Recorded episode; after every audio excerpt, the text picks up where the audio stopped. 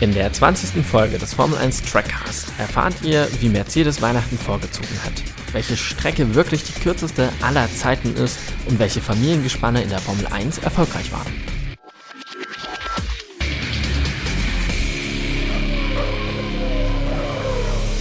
Hallo und herzlich willkommen zum 20. Formel 1 Trackcast. Mit mir dabei ist natürlich der Philipp. Moin Philipp.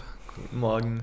Guten Morgen. Ja, es ist fast noch morgen, aber das beiseite und wir gucken gleich auf die Formel 1, denn am Sonntag ist Nikolaus und das hat man diese Woche schon gemerkt, nicht wahr, Philipp? Manche sagen, es ist sogar schon Weihnachten. Ja, ich würde sagen, eigentlich der gestrige Mittwoch war wie Weihnachten, von mir aus auch gerne Nikolaus oder Ostern und Geburtstag zusammen. Weihnachten nämlich einerseits, weil wir die Überraschung des Tages erlebt haben, Russell darf für Lewis Hamilton im Mercedes fahren Ostern so ein bisschen ja, wie die Auferstehung, weil Grosjean aus dem Krankenhaus entlassen wurde und Geburtstag, weil einer, ich denke, von der Formel 1 größten Wünsche erfüllt wurde, nämlich dass Mick Schumacher in die Formel 1 darf. Und über den wollen wir auch zuerst sprechen, denn Mick ist zusammen mit dem Milliardärsohn Nikita Mazepin die Fahrerpaarung bei Haas für 2021.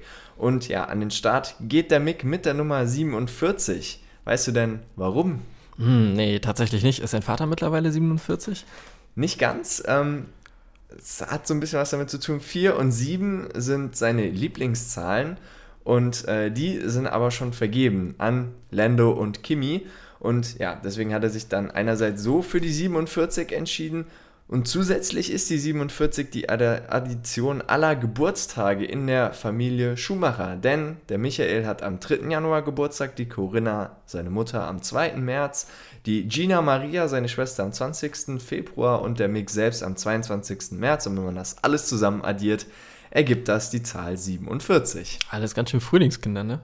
Richtig, ja. Könnte man mal, so ein bisschen habe ich auch überlegt, als ich das gelesen habe, so, hm, wann wurden die denn da alle gezeugt? Man weiß es nicht. Mit der Sommerpause, so, so. ja, auf jeden Fall ähm, zur Vertragsdauer, die wurde noch nicht offiziell bekannt gegeben, aber wir gehen mal mindestens von zwei Jahren aus, denn 2021 wird eher so ein Übergangsjahr, da herrscht auch so ein bisschen Stillstand bei Haas, das hat auch Günther Steiner zugegeben und deswegen macht es halt auch einfach keinen Sinn, einen Rookie jetzt erstmal nur für ein Jahr zu verpflichten. Und ja, deswegen gehen wir jetzt einfach mal von zwei, vielleicht sogar von drei Jahren aus. Auch wenn man jetzt von Haas vielleicht nicht erwarten kann, dass der Mick und auch der Nikita Mazepin da um die vorderen Plätze mitfahren können. Aber ähnlich wie für Russell bei Williams gilt es für Mick auch den Teamkollegen einfach in die Schranken zu weisen. Ja, Mazepin, der bringt zudem nämlich vermutlich noch einen Sponsorenvertrag des väterlichen Betriebs mit. Und ja, das kennen wir auch so ein bisschen, wenn der Vater dann Geld ins Spiel bringt. Könnte es da die ein oder andere Bevorzugung für den Sohnemann geben, aber der Mick hat ja immerhin noch den großen Namen das, das, Väterliche macht auf jeden Fall, spielt da eine große Rolle. Aber Nikita und Mick sind ja auch schon zusammengefahren. Richtig, 2013, 2014 waren sie schon mal Teamkollegen und zwar im Kartsport und auch so in der Formel 2, Formel 3 waren sie ja immer Konkurrenten und bisher war, äh, hat das immer ein besseres Ende für den Nick Mick genommen. Genau. Seine ersten Runden im Haas darf er dann im ersten freien Training in Abu Dhabi drehen und was auch noch ganz wichtig ist, er bleibt auf jeden Fall Teil der Young Driver Ferrari Academy. Ja, und vom Young Ferrari Driver zum Junior Mercedes Driver George Russell ist dann der erste aus dem Juniorenprogramm von Mercedes, der in das Mutterauto, in das große Auto, in das schwarze Auto steigen darf und damit in der Formel 1 eben auch Rennen fährt.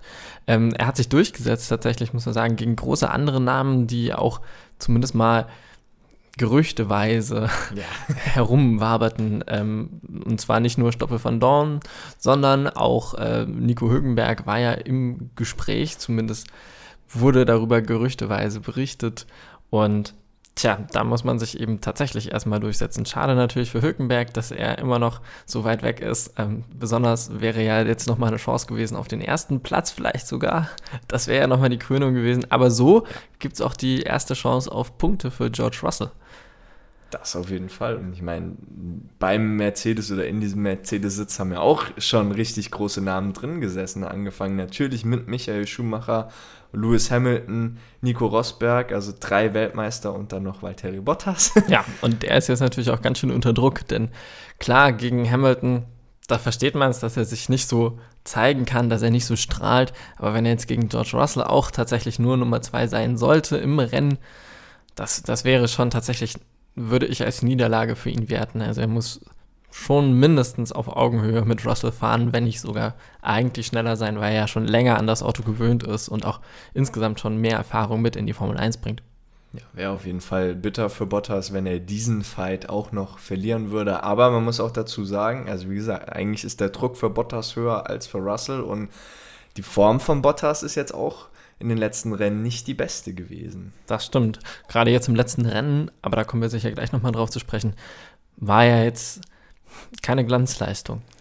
Nee, nicht unbedingt. Aber bevor wir weitergehen, ähm, dann wird da natürlich auch noch ein anderer Sitz frei, nämlich im Williams und den kriegt Atkin, der ähm, sich ja auch gegen die anderen drei Testfahrer, glaube ich, von Williams, Fahrerinnen sogar, ähm, durchgesetzt hat sozusagen.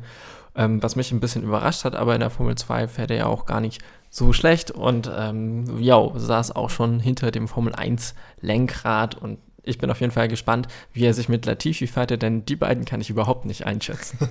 ja, wird auf jeden Fall auch ein interessantes Duell werden. Mal schauen, ob der Latifi vielleicht gegen ihn mal einen Qualifying zumindest gewinnen kann. Ansonsten ist jetzt schon im Fahrerfeld für 2021 einiges klarer geworden. Trotzdem gibt es natürlich immer noch einzelne freie Cockpits. Wir wollen nur mal ganz kurz drauf schauen. Natürlich ist da noch Hamilton bei Mercedes. Das ist allerdings nur noch eine Frage der Zeit. Vermuten wir zumindest. Also, ja, aber wenn nicht, ne, dann sage ich dir, du, dann fallen alle aus den Wolken. dann fallen alle aus den Wolken, das stimmt. Aber wie gesagt, eigentlich gehen wir davon aus, dass der Hamilton der Formel 1 erhalten bleibt und dann natürlich auch bei Mercedes.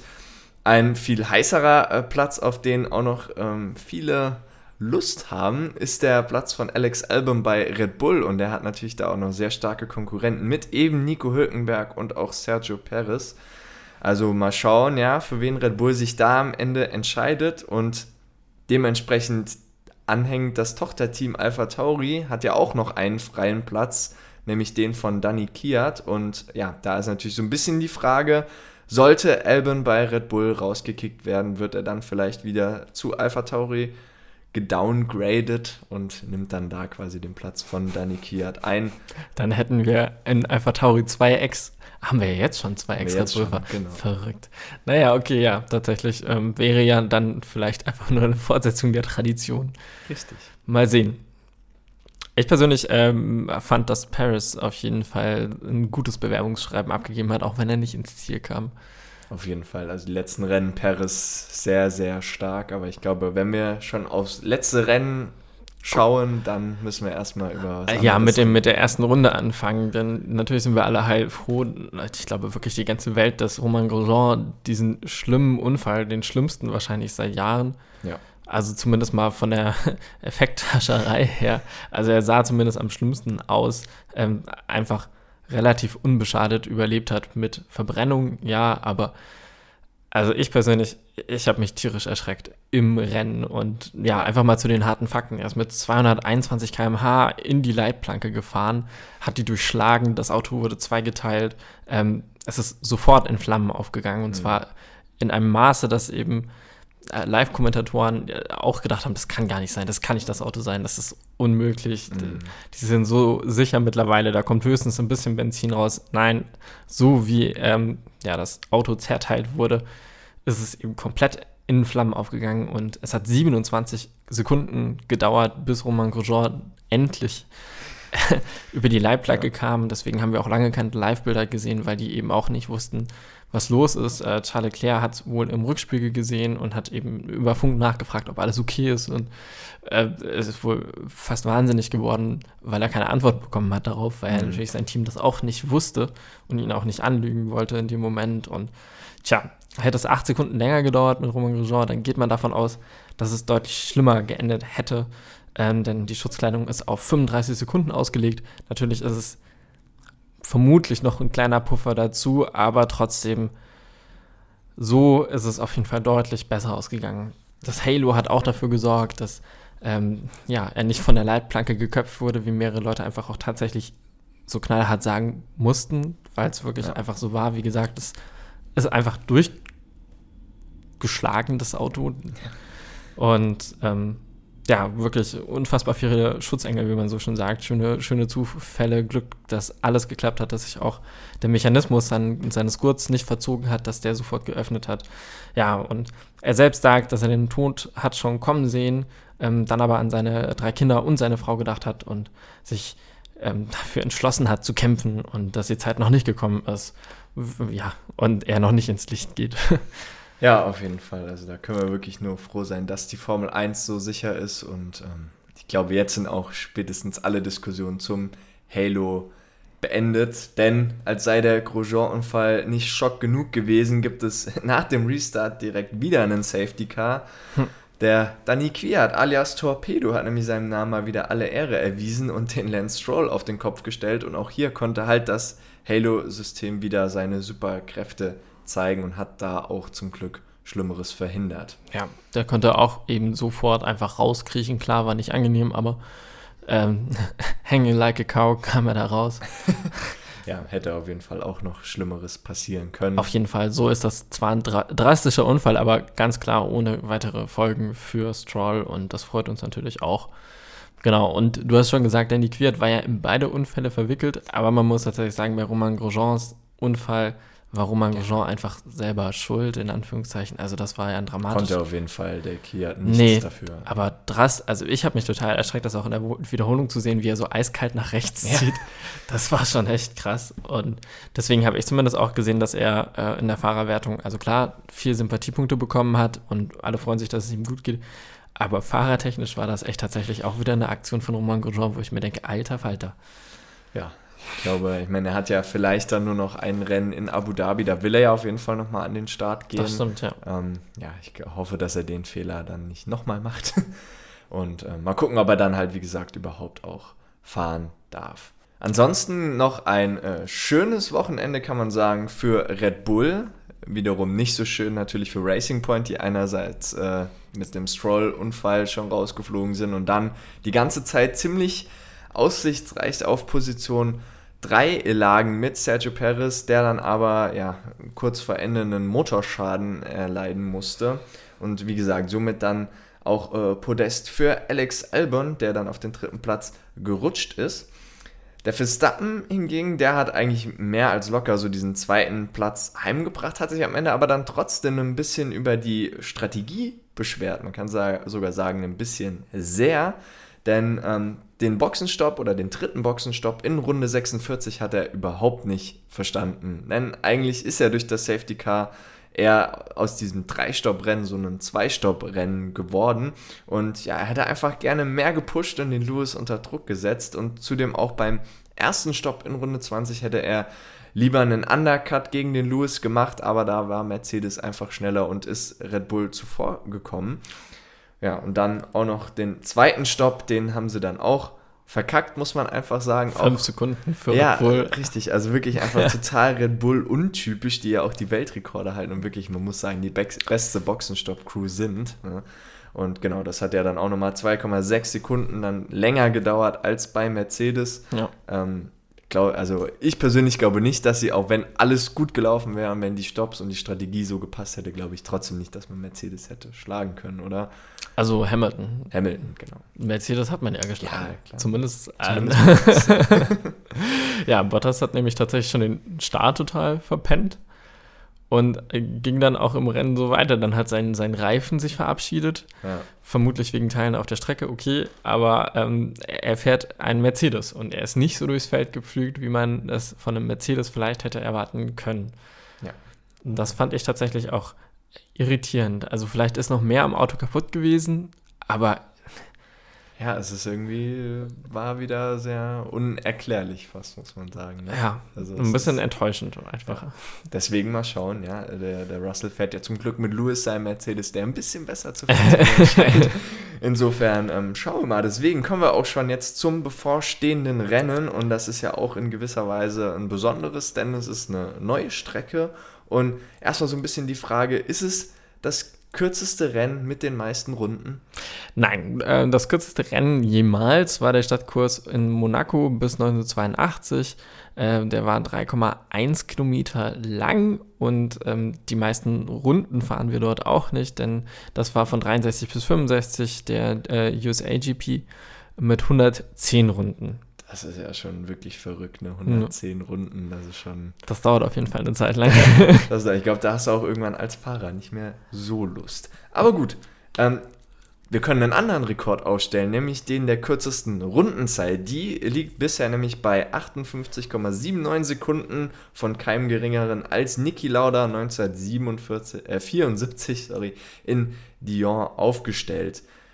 Bei dem Rennen werden nämlich jetzt Rundenzeiten unter 55 Sekunden erwartet. Das kann man jetzt ja noch nicht so ganz genau sagen, aber ich denke, so um den Dreh, also man wird auf jeden Fall diese 58,79 Sekunden schlagen. Ja, also da bin ich auch mal gespannt. Das ist ja dann auch krass. Dann haben wir weniger, also mal jetzt von Safety Car und Gelbphasen abgesehen, aber weniger Runden als Minuten. Ja. Wär, wird schon spannend. Ähm, ja, und, und äh, dann bin ich auch mal gespannt, wie es vorne abgeht, wenn jetzt Hamilton tatsächlich fehlt, ob es vielleicht ähm, auf diesem neuen Kurs dann zu mehr Fahrern kommt, die in Führung liegen können, denn das Mittelfeld haben wir ja schon so oft betont, ja. ist einfach sehr eng. Und ähm, wenn Bottas es tatsächlich nicht so richtig hinhaut, wenn Russell nicht so richtig mit dem Mercedes zurechtkommt, Verstappen vielleicht einen Platten hat, hätte, hätte Fahrradkette, wer weiß, ähm, dann könnte es da vorne richtig eng werden. Und da haben wir auch mal geguckt, ähm, die meisten verschiedenen Fahrer ähm, in Führung, die auch wirklich in Führung lagen, waren Monza 71 mit acht verschiedenen Fahrern. Und ebenfalls Monza 1965 äh, wurde 40 Mal die Führung gewechselt. Ja. Das Rennen hätte ich gerne gesehen, muss ich sagen. Ich glaube, sicher irgendwo. Können wir mal gucken. ja, können wir, können wir, gleich im Anschluss an die Folge auf jeden Fall mal schauen. Ja, ja ähm, und die meisten Überholmanöver, was denkst du? das äh, weiß ich natürlich schon, weil ich gut recherchiert habe. Das waren 161, nämlich 2016 in China. Also genau. ja, könnte aber auf jeden Fall auf der Strecke zumindest viele Überholmanöver geben. Ob es dann auch 161 werden, das müssen wir mal abwarten. Es wird auf jeden Fall eine Windschattenschlacht. Ich meine, zur Streckenanalyse kommst du ja gleich nochmal. Ich kann schon mal so viel vorwegnehmen, dass auf jeden Fall mit äh, 74 Prozent Vollgas gefahren wird. Und das verspricht ja schon mal einiges. Jetzt habe ich aber noch eine Frage an dich. Und zwar, weißt du denn eigentlich, was Sakir bedeutet. Ich glaube, so spricht man es aus oder Shakir. Sakir? Äh, nee, keine Ahnung. Keine Ahnung. Ähm, übersetzt bedeutet es jener, der Herzen gewinnt. Und da habe ich so ein bisschen an George Russell gedacht, der oh. ja jetzt im Mercedes alle Chancen hat, sich zu beweisen und ja auch als sehr beliebter Fahrer in der Formel 1 gilt. Also ob das nicht ein Zeichen von Universum ist, dass Russell vielleicht nicht nur seine ersten Punkte holt, sondern direkt den ersten Sieg im Mercedes man weiß es nicht. Ne? Ja, das ist schon spannend. Er hat ja auch in der ähm, Formel E, wollte ich jetzt sagen, das stimmt aber gar nicht, im E-Sport Formel 1 äh, einiges abgeräumt Auf und mal gucken, ob er das jetzt fortsetzen kann. Dann wäre ja 2020 für ihn doch nochmal ein richtig positives Jahr. Wäre ein schönes Happy End auf jeden Fall. Genau. Genau, und zum Rennen. Ja, ähm, wichtig vielleicht vorweg, als erstes mal, es ist, findet nicht um 15.10 Uhr statt, deutsche Zeit, sondern 18.10 Uhr. Das heißt ein bisschen später, ein bisschen abendlicher, da kann man dann schon nebenher gut Abend essen. Ja. Ist ja eigentlich auch ganz nett. Vielleicht eine Pizza. ähm, genau, und die Rennstrecke ist ja im Prinzip das, was wir letzte Woche schon gesehen haben. Allerdings leicht verändert, so dass es einen schönen Außenring eben ergibt tatsächlich. Ja. Und mich persönlich erinnert es eben tatsächlich auch ein bisschen an, ja, amerikanische Rundrennen, wenn man so möchte, denn tatsächlich fehlt mir ein bisschen die Vielfalt. Äh, es gibt deutlich mehr Rechtskurven als Linkskurven. Die Rechtskurven sind auch deutlich schärfer als die Linkskurven, denn klar, man muss ja auch einmal rumkommen und man geht eben nicht irgendwie mal links rum, rechts rum.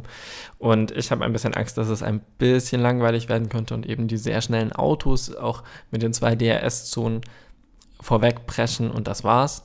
Mhm. Weil Kurvengeschwindigkeit, naja, also klar schon, die, die Kurven, die es gibt, sind scharf.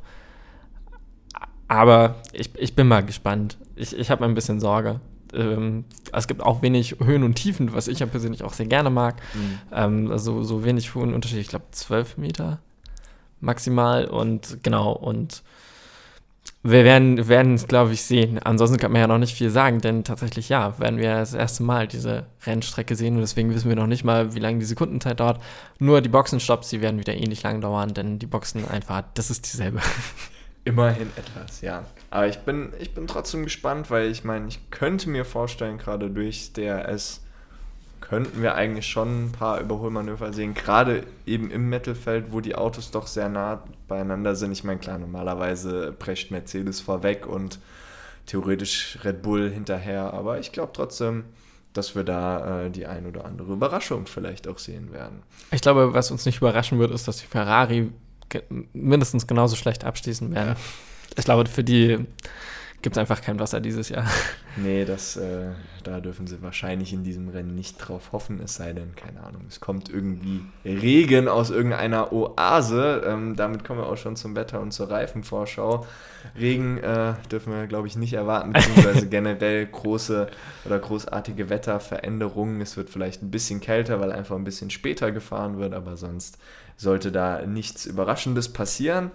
Von den Reifen her gibt es eigentlich auch keine große Überraschung, denn man fährt, fährt auch wieder mit der mittleren Mischung, also den gleichen Reifen wie schon im letzten Grand Prix mit äh, C2 bis C4. Der Asphalt ist immerhin auch noch der gleiche, und zwar dieser raue Wüstenasphalt, den Hermann Thielke ja damals dahin gebracht hat. Und ähm, ja, deswegen mal gucken. Das einzige, Bahrain haben wir ja letzte Sendung schon gesagt, ist eine sehr reifenfressende Strecke. Das haben wir auch gesehen. Das dürfte durch diesen Außenring allerdings auch ein bisschen geringer werden, dadurch, dass man halt viel geradeaus fährt, weniger Kurven hat, ja. vor allem auch weniger scharfe Kurven, deswegen auch da von der Reifenbelastung her wird ein bisschen weniger erwartet, aber da fahren wir auch mehr Runden. Also mal gucken, was ja. es da für Strategien gibt. Das wird auf jeden Fall, denke ich mal, strategiemäßig interessant für die das, Teams. Das, das denke ich auch. Da bin ich auch gespannt. Na gut, dann kommen wir schon zum Klatsch und Tratsch. Ja. Ist schon soweit. Mensch. Ist schon soweit. Ja, und erstmal Klatsch und Tratsch. Hamilton ist krank. Ja. Der nächste Formel 1-Fahrer mit Corona, trotz Tests, trotz Sicherheit, trotz Bubble. Ähm, ich weiß gar nicht warum, aber ich hatte das Gefühl, dass es dieses Wochenende tatsächlich im Fernsehen auch deutlich häufiger nochmal betont wurde, dass hier alle regelmäßig getestet werden. Und so mhm. wurde auch Hamilton letzte Woche dreimal getestet. Das letzte Mal Sonntagnachmittag. Und angeblich waren alle negativ. Mhm. Und Montagmorgen wachte er dann auf und fühlte die Corona-Symptome, zumindest ein bisschen. Ähm, und er, ihm ereilte zugleich die Nachricht, dass eine Person, mit der er vor, vor dem Rennen Kontakt hatte, ähm, positiv getestet wurde. Und dann hat er noch einen Test gemacht und der war positiv. Ui. ja, ja ähm, deswegen, klar, die Folgen haben wir jetzt vorher schon vorweggenommen. Russell wird für ihn fahren. Aber für mich tatsächlich überraschend irgendwie und auch ein bisschen Sorge um sein Team, denn er hat ja doch viele umarmt und ähm, sich sehr gefreut und auch kurz seine Maske vergessen und alle haben drüber gelacht, weil er war ja, ja getestet. ja, und da, da hat er selber auch nochmal gesagt, hey Leute, ne, you never know, seid einfach vorsichtig und klar ist es jetzt nicht gut in so einem Team, aber zumindest dort würde ich jetzt mal sagen, sind Risikogruppen eher selten anzutreffen, also zumindest mal ältere Menschen oder ja. mit krassen Vorerkrankungen, einfach weil die ja auch hohen Belastungen ausgesetzt sind, generell. Ähm, da war dann so ein bisschen deine Nachricht quasi, auch im privaten Kreis jetzt zu überlegen, okay, selbst wenn ich gerade eben getestet wurde, möglicherweise habe ich es trotzdem und mhm. man weiß es nie und seid vorsichtig, damit ihr niemanden einsteckt, wo es euch nachher leid tut. Und das fand ich eigentlich auch nochmal eine gute Message. Ja, hoffen wir mal nur, dass das nicht noch weitere Kreise im Mercedes-Team zieht, denn äh, das kann natürlich auch noch passieren, wenn da auf einmal alle Corona erkrankt sind, dass es dann ein Rennen ohne Mercedes gibt, was ja an sich eigentlich spannend wäre, jetzt aber schade wäre, vor allen Dingen für Russell, der ähm, ja, jetzt ja sein Debüt im Mercedes feiern will. Insofern können wir da nur hoffen, dass es irgendwie ja. der Lewis für sich behalten hat und ähm, ja, wir dann, wie gesagt, einen George Russell im Mercedes sehen dürfen. Ansonsten wird es noch dramatischer, weil Russell hat es ja dann auch und dann kriegt es Williams und wer weiß. Gut, ja. okay, Drama. Schauen wir mal, ja. Ansonsten haben wir uns noch überlegt, dadurch, dass der Mick und der Name Schumacher ja nun wieder in der Formel 1 fährt, dass wir uns mal so ein bisschen die Familienkonstellation in der Formel 1 anschauen. Und ähm, ja, bei Mick ist ja bekannt sein Vater und sein Onkel, die beide sehr erfolgreich in der Formel 1 waren. Der eine natürlich ein bisschen erfolgreicher als der andere. Aber ja, wie gesagt, nächste Saison feiert dann der dritte Schumacher sein Debüt in der Königsklasse. Und aktuell haben wir ja auch noch einen Fahrer, der schon einen Vater in der Formel 1 hatte und dabei drehte sich natürlich um Max Verstappen und seinen Vater Jos Verstappen. Und normalerweise war es eher mal ein bisschen so, dass der Vater ja der erfolgreiche Fahrer war. In der Familie ist der Max allerdings jetzt schon der erfolgreichere Fahrer und äh, das aufgrund der, daher, dass der Jos nur zweimal aufs Podium gefahren ist und ähm, ja, dem Max steht da ja auf jeden Fall auch noch eine sehr, sehr erfolgreiche Zukunft bevor. Und dann haben wir natürlich noch eine große Familie, nämlich die Familie Rosberg mit Nico und seinem Vater Keke. Eine von zwei Familien, wo beide Mitglieder Weltmeister werden konnten. Ähm, ja, wie die beiden das jeweils geschafft haben, ist ja auch bekannt und da sprechen wir jetzt nicht drüber. Lieber noch die nächste Familie, wo auch mehrere Zweier in der Formel 1 waren. genau, ja, auf jeden Fall wieder eine Familie, wo dann doch der Vater den größeren Namen hat, der Sohn jedoch Weltmeister wurde. Das ist die Familie Villeneuve. Der äh, Gilles Villeneuve, so spricht man ihn, glaube ich, aus, wurde 1979 zumindest Vize-Weltmeister und starb dann leider 1982 bei einem schrecklichen Unfall im belgischen Solder. In seiner kanadischen Heimat und auch in Italien, weil er bei Ferrari gefahren ist, sind Straßen nach ihm benannt und auch der Kanada GP trägt noch seinen Namen und sein Sohn Jack, der hat es hingegen geschafft, 1997 Weltmeister zu werden im Williams gilt aber trotzdem vom Namen her so ein bisschen vielleicht als der kleinere oder vergessenere Name, obwohl er theoretisch gesehen ja erfolgreicher war mit dem Weltmeistertitel. Der hat auch nach der Formel 1 nochmal eine Karriere gestartet, wenn ich mich richtig erinnere. Aber uh, ja. Das, das, weiß ich nicht. Zurück zu dem Vater-Sohn-Gespann, denn das Vater-Sohn-Gespann, was vor Rosberg insgesamt drei Titel holen konnte, das waren Graham und Damon Hill. Vater Graham hat 1962 und 1968 den Titel geholt und konnte als einziger die Triple Crown des Motorsports, also mit dem Sieg in Monaco, Le Mans und den ähm, Indy 500 erlangen. 1975 starb der damals 46-Jährige dann bei einem Absturz mit einem kleinen Flugzeug. Sein Sohn stieg erstmals mit 32 in die Formel 1 ein. Ähm, heute würde man sagen, hohes Alter. Ja, Rentenalter für die meisten. Ne? Rentenalter, genau. Aber 1996, also ein Jahr vor Jacques Villeneuve, holte er sich auch mit Williams den Titel. Genau, und somit komplettiert er dann die zwei Familien, die es jeweils, wo es jeweils beide geschafft haben, den Titel zu holen. Eine wiederum fast vergessene Familie sind Mario und Michael Andretti, zumindest jetzt für die jüngeren Zuschauer würde ich mal sagen, vergessen.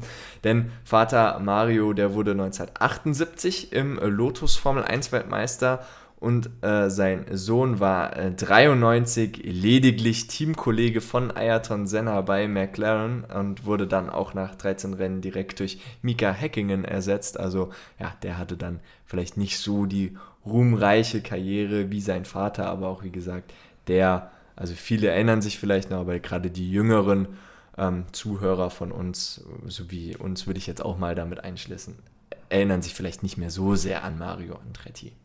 Ich, ich zumindest würde sagen, er ist nicht ganz so präsent, da hast du wohl genau. recht. Eine weitere Familie sind die Fittipaldis. Und ja, Petro Fittipaldi, der wird am Sonntag das vierte Mitglied der brasilianischen Familie sein, das Formel 1 Luft schnuppern darf. Nämlich äh, für Romain Grosjean. Das haben wir vorher gar nicht so richtig erwähnt. Aber dabei trifft er ein schweres Erbe an, denn sein Großvater Emerson ist zweimaliger Weltmeister und 14-maliger Grand Prix-Sieger. Dessen Bruder Wilson sowie ähm, der Sohn Christian blieben jedoch nur so Randfiguren in der Formel 1 ja, also auch eher unbekannt, aber dafür dann so der größte Familienclan eigentlich, den die Formel 1 bisher gesehen hat. Und mal schauen. Bis, bis David Schumacher dann. genau, bis der David Schumacher noch in die Formel 1 eintritt. Tritt. Genau, dann in den 80er Jahren, da sorgte auch ein ganz besonderer Name für viel Rivalität und Aufsehen in der Formel 1 und da geht es natürlich auch um keinen geringeren als Nelson Piquet Senior. Der konnte nämlich dreimal Weltmeister werden und kämpfte ja eigentlich so gegen die größten Namen der Formel 1 und sein Sohn der schaffte es auch ebenfalls nicht vergessen zu werden, doch eher weniger aus sportlicher Sicht. Er war nämlich eine der Hauptfiguren der Crash-Gate-Affäre von Singapur 2008. Ähm, ja, dort verursachte er nämlich auf Anweisung seiner Boxencrew einen Unfall, welcher wiederum seinem damaligen Teamkollegen Fernando Alonso den Sieg in dem Rennen bescherte. Ja, und last but not least, da gab es dann noch einen Neffen äh, ein Neffe-Onkel-Gespann äh, mit dem Namen Senna, das wir ja auch schon angesprochen haben. Ayrton, der gilt für viele als der größte Fahrer jemals und es gibt eben auch tolle Dokus und gerade für Brasilien ist er eben wirklich auch bis heute von Wert. Äh, dreimal konnte er Weltmeister werden, bis er dann 1994 verstarb. Äh, sein Neffe war hingegen 2010 bis 2012 in der Königsklasse und konnte nur in Anführungszeichen einen sechsten Platz beim Malaysia Grand Prix verzeichnen. Ansonsten hat er es nicht so weit nach vorne geschafft. Genau, trotzdem natürlich ein großer Name. Und ich glaube nicht nur für die brasilianischen Fahrer ein großes Vorbild, sondern auch damals für Michael Schumacher, auch für Lewis Hamilton bekanntermaßen. Ja, sowieso, aber riesige ja, Vorbild, auf jeden Fall. aber klar. Für Brasilien, da, ähm, da ist er bis heute auf jeden Fall nicht vergessen. Ansonsten sind wir jetzt schon am Ende unserer Sendung angelangt. Ähm, und diesmal wird die Prediction nochmal besonders spannend, denn wir können eins festhalten: Lewis Hamilton wird den nächsten Grand Prix nicht gewinnen. Er wird auch nicht die 100 äh, Poles voll machen. Genau, und er wird auch diesen 13 äh, Siegerekord von Schumacher und Vettel nicht schaffen. Tja, scheiß Corona. Aber wer wird denn dann erster, Philipp? Was denkst du?